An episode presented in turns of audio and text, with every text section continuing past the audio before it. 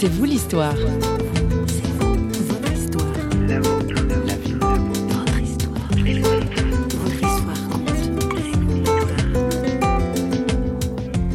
Ce qui est terrible, c'est que quand j'étais jeune, je critiquais tout le monde. hein. Je critiquais la police, je critiquais les, les profs, je critiquais mes parents.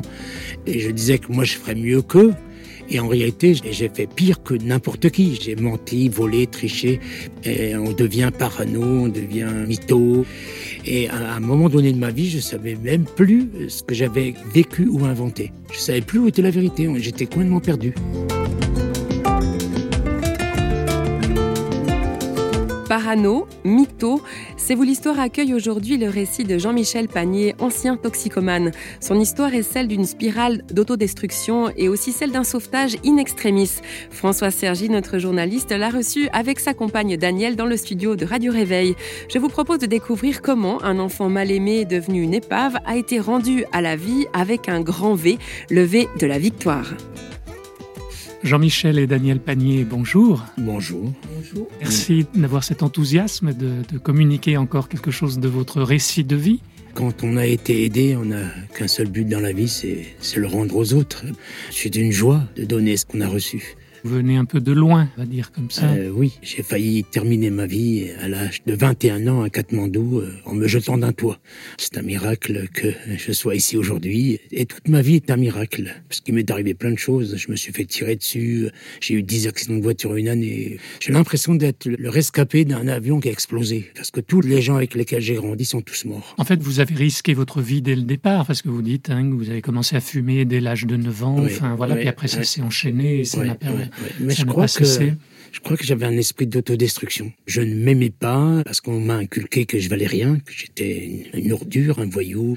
Donc je ne m'aimais pas, donc je n'ai jamais eu peur de la mort et en jouant avec elle et même en la cherchant, elle s'est éloignée de moi parce que la vie est, est venue à moi en Jésus-Christ. Alors, vous n'étiez pas un cas isolé, hein, c'est Katmandou, c'est les années euh, 70, hippies, oui. ouais, Ouais, hein, c'est 68 ça. Beaucoup de jeunes 70. comme vous. Oui, oui, oui. Mais, Là-bas. mais très peu du monde ouvrier. C'est en Inde que vous allez rencontrer le Christ Ben, je n'allais pas rencontrer le Christ. Moi, je cherchais la vérité. Et je l'ai cherché euh, dès, mon- dès ma jeune enfance, euh, comme j'étais dans la souffrance euh, à cause de ce que maman, qui était elle-même dans la souffrance, euh, m'avait frappé, traité de, de tous les noms. Et mon père qui me défendait pas, mais je savais, je n'avais pas compris pourquoi? Cette souffrance, c'est pourquoi? Pourquoi? Et je les ai cherchés dans tout, euh, que ce soit dans le tabac, dans l'alcool. À 12 ans, j'étais déjà plus ou moins alcoolique. Euh, à 14-15 ans, j'ai je commence avec du trichloroéthylène. Mais ça n'a jamais été le- l'histoire de me défoncer. Je cherchais la vérité. Mais au bout d'un moment, donc à 21 ans, vous allez être prêt à, à vous donner la mort, en fait. Vous Bah, allez simplement- cesser de vouloir chercher. Oui, parce que non, j'étais tourmenté jour et nuit. J'avais des, des pensées dans ma tête en boucle. Je me disais suicide-toi, suicide-toi, suicide-toi. Et et il n'y avait plus aucune drogue qui me faisait de l'effet. J'étais passé du trichlore au H, du H à l'opium, de l'opium au LSD, du LSD à la cocaïne. Je prenais des doses massives, hein, parce que pendant un temps, j'avais même 3 kilos de, de H avec moi. Ça me faisait plus rien. Mes souffrances ne s'en allaient pas.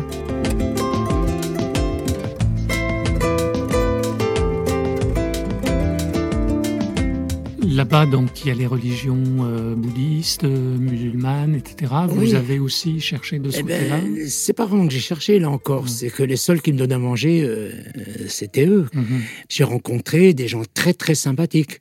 Mais Donc, pas convaincu. Moi, Vous non, pas été du tout, pas du tout, pas du tout. discours. Un, parce que je cherchais pas une religion, je cherchais la vérité, mais moi j'ai pas du tout mis le rapport. Et deux, parce que la seule chose qui pouvait me convaincre, c'était des gens heureux et en paix. Et je les ai pas rencontrés dans, dans les religions. Non, il y a rien qui m'a convaincu. Alors, on a l'impression que vous allez vers une impasse. Comment est-ce que finalement vous allez pouvoir euh, en revenir hein? Ben, en réalité, je cherchais pas à revenir d'impasse. On disait mourir jeune, mais mourir bien. Ça voulait Ça dire, voulait dire quoi, ça, voulait, ça, veut, ça veut simplement dire, au lieu de se mettre une balle dans la tête tout de suite, eh ben, on va euh, profiter de la vie au maximum. Mais vous allez finir quand même comme une loque. euh, Oui, à 20, carrément, euh, carrément, carrément. d'années, J'étais hein. tellement une loque que quand on, on- on me parlait, je faisais. J'avais peur de tout, euh, j'étais tourmenté. Et, et l'impasse, c'est- que comme je j'avais plus rien pour m'aider et plus d'illusions, j'étais devant la réalité. Ce qui est terrible, c'est que quand j'étais jeune, je critiquais tout le monde. hein. Je critiquais la police, je critiquais les, les profs, je critiquais mes parents. Et je disais que moi, je ferais mieux qu'eux. Et en réalité, j'ai fait pire que n'importe qui. J'ai menti, volé, triché. Et on devient parano, on devient mmh. mytho. Et à un moment donné de ma vie, je savais même plus ce que j'avais vécu ou inventé. Je savais plus où était la vérité. J'étais complètement perdu. Et c'est là que j'ai décidé d'en finir et que je suis monté sur un toit. Vraiment, il y a des gens qui me disent oui, mais tu sais, il y a plein de gens qui disent qu'ils veulent se suicider, puis c'est pas vrai. Hmm. Mais moi, là, j'avais pris une double dose de LSD et, ah oui, non, c'était certain. Hmm. Alors ce Dieu euh, dont vous ne vouliez pas entendre parler ou contre lequel vous aviez une colère énorme, c'est quand même à lui que vous allez crier à ce moment-là C'est un mystère. Encore aujourd'hui, j'arrive pas à élucider. Peut-être que, à force d'avoir entendu dans toutes les religions parler de Dieu, Peut-être que ça a eu un impact, je ne sais pas du tout. Ou peut-être que je me suis mis euh, en opposition à quelqu'un, et quand on se met en opposition à quelqu'un, c'est qu'on croit dans ce quelqu'un. Mhm. Et puis aussi, la Bible dit que dans notre cœur, il y a la pensée d'éternité. J'étais étonné, je le suis encore, j'ai levé le poing et j'ai dit, Dieu, si tu existes, tu ne m'as pas créé pour me laisser crever comme ça. Donc c'était pas vraiment une prière, c'était une colère. Mhm. Mais je me suis adressé à lui. Et la Bible dit que quand un malheureux crie, l'Éternel entend et il le délivre.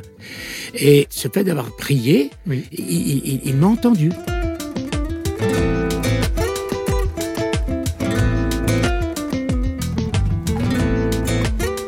Répondu comment Ben oui, m'a répondu simplement parce que je me suis jeté dans le vide. Et là encore, il y a des gens qui m'ont dit ouais, mais t'étais tellement défoncé que t'as cru. Mais non, je suis certain parce que vous êtes jeté donc. Je me suis jeté dans le vide. Je me suis jeté en avant. Je suis pas tombé en arrière. J'étais précipité au moins trois mètres en arrière. Mhm. Et je me rappelle encore comme si c'était aujourd'hui parce que ça crée une, une, image dans ma tête.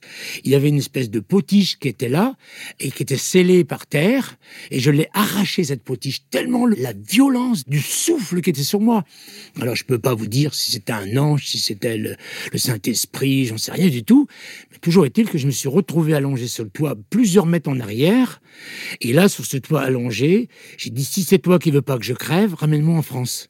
Cette prière a changé toute ma vie, dans le sens qu'à partir de ce moment-là, alors que je n'avais que des galères, que des problèmes, que des, échecs, la vie est devenue quelque chose d'extraordinaire. Avec des surprises euh, formidables après. la première surprise, c'est que j'ai eu quatre passeports en un an, donc ils voulaient pas m'en donner, vous comprenez. Ils disaient j'avais vendu mon passeport, et ils voulaient même pas me donner un papier, parce que tant que j'avais pas un papier de la police, je pouvais même pas aller à l'ambassade pour avoir laissé passer. Et dès que j'ai prié, tout de suite après, la police m'a délivré un papier pour vol, mhm. alors qu'il voulait pas. Et de ce papier, j'étais à l'ambassade, et l'ambassade m'a fait un laisser-passer, où j'avais euh, à peine un mois pour rentrer en France. Et l'autre miracle que j'ai vu, c'est que j'étais jeté du Népal. Alors que si j'avais pas été jeté, je serais mort là-bas. Tous les gens qui étaient là-bas, ils sont tous morts. Mais moi, j'étais miraculé dans le sens de, de, ce qu'ils m'ont fait. Je dehors du pays. Et ils m'ont donné, je sais plus, une trentaine de francs euh, à peu près. Et avec cet argent, euh, je suis arrivé jusqu'en Inde. Mais, mais, mais, ce qui est extraordinaire, c'est qu'il y avait une étincelle dans mon cœur. Alors qu'avant, il y avait la mort. Là, il y avait euh, une espérance, une telle espérance que dès que je rencontrais quelqu'un, je disais, c'est Dieu qui m'a sauvé, c'est Dieu qui m'a sauvé. Quel Dieu, je n'en savais rien. D'où il venait, quelle religion il était, c'était pas mon problème. Mais je savais que c'était une intervention de, de divine, c'était un miracle.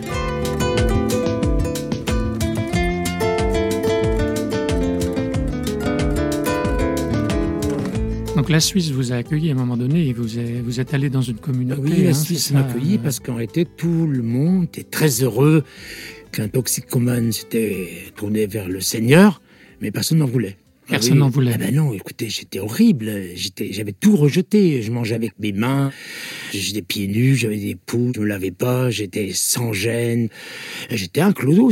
Puis euh, mal poli, euh, blessant. J'avais tellement peur des gens que ma seule défense, euh, c'était de, de, de, de mépris. Même si on vous tendait les bras, qu'on voulait vous aimer. Mais je ne croyais pas à l'amour. Et donc, quand je me suis converti, même si les chrétiens disaient qu'ils m'aimaient, dès qu'on j'entendais le mot amour, je disais c'est impossible. Et si vous voulez, je disais c'est impossible d'aimer une personne comme moi. Et même après, quand je me suis marié, pendant des années, ma femme, elle me disait je t'aime, je n'entendais pas. Elle pouvait me dire dix fois la journée je t'aime, je n'entendais pas. Mais dès qu'elle disait tu m'énerves, alors ça, là, là, j'en faisais un plat pour huit jours voyez? J'étais très, très négatif. Vous ne vous aimiez pas? Non. Non, non, je me détestais, je me haïssais. Et comment vous avez appris à vous aimer et à aimer? Eh Comment ça se ben, passe? J'ai appris au travers de la lecture de la parole de Dieu. par la proclamation de la parole de Dieu. Je suis une merveilleuse créature et je suis assis avec Christ dans les lieux célestes. Tous les jours, encore aujourd'hui, je répète la parole de Dieu, non pas pour me convaincre de choses que je suis pas convaincu, parce que je suis profondément convaincu, mais simplement pour que la parole de Dieu, elle ait un impact plus grand que les, pensées de mon, de mon, homme naturel, qui lui, il, il croit pas à ces choses-là. Il y a eu un reformatage du disque dur, en quelque voilà, sorte. c'est ça. ça. Mmh. Et moi, carrément, j'ai vidé mon disque dur mmh. pour le, le, le, le reformater euh, euh, avec la vérité.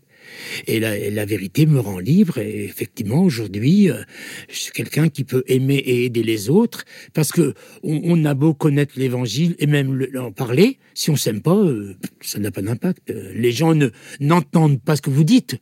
Ils entendent que ce que vous êtes. Et si, si vous vous aimez pas, vous pouvez dire euh, à quelqu'un je t'aime, il, mm. il reçoit pas ce message-là. Voyez, les gens, ils sont, ils sont beaucoup plus sensibles qu'on ne le croit. Bah, j'arrive d'Afrique, par exemple. L'Africain, c'est, c'est pas son style d'embrasser. La semaine d'avant, j'étais en Hongrie, c'est pareil. Les Hongrois n'embrassent pas. Mais moi, partout où je passe, les gens m'appellent Papa Bisou et, tout le monde vient pour que je leur fasse des bisous, voyez. Ouais, je, je suis en train d'apprendre les bisous aux gens. C'est formidable.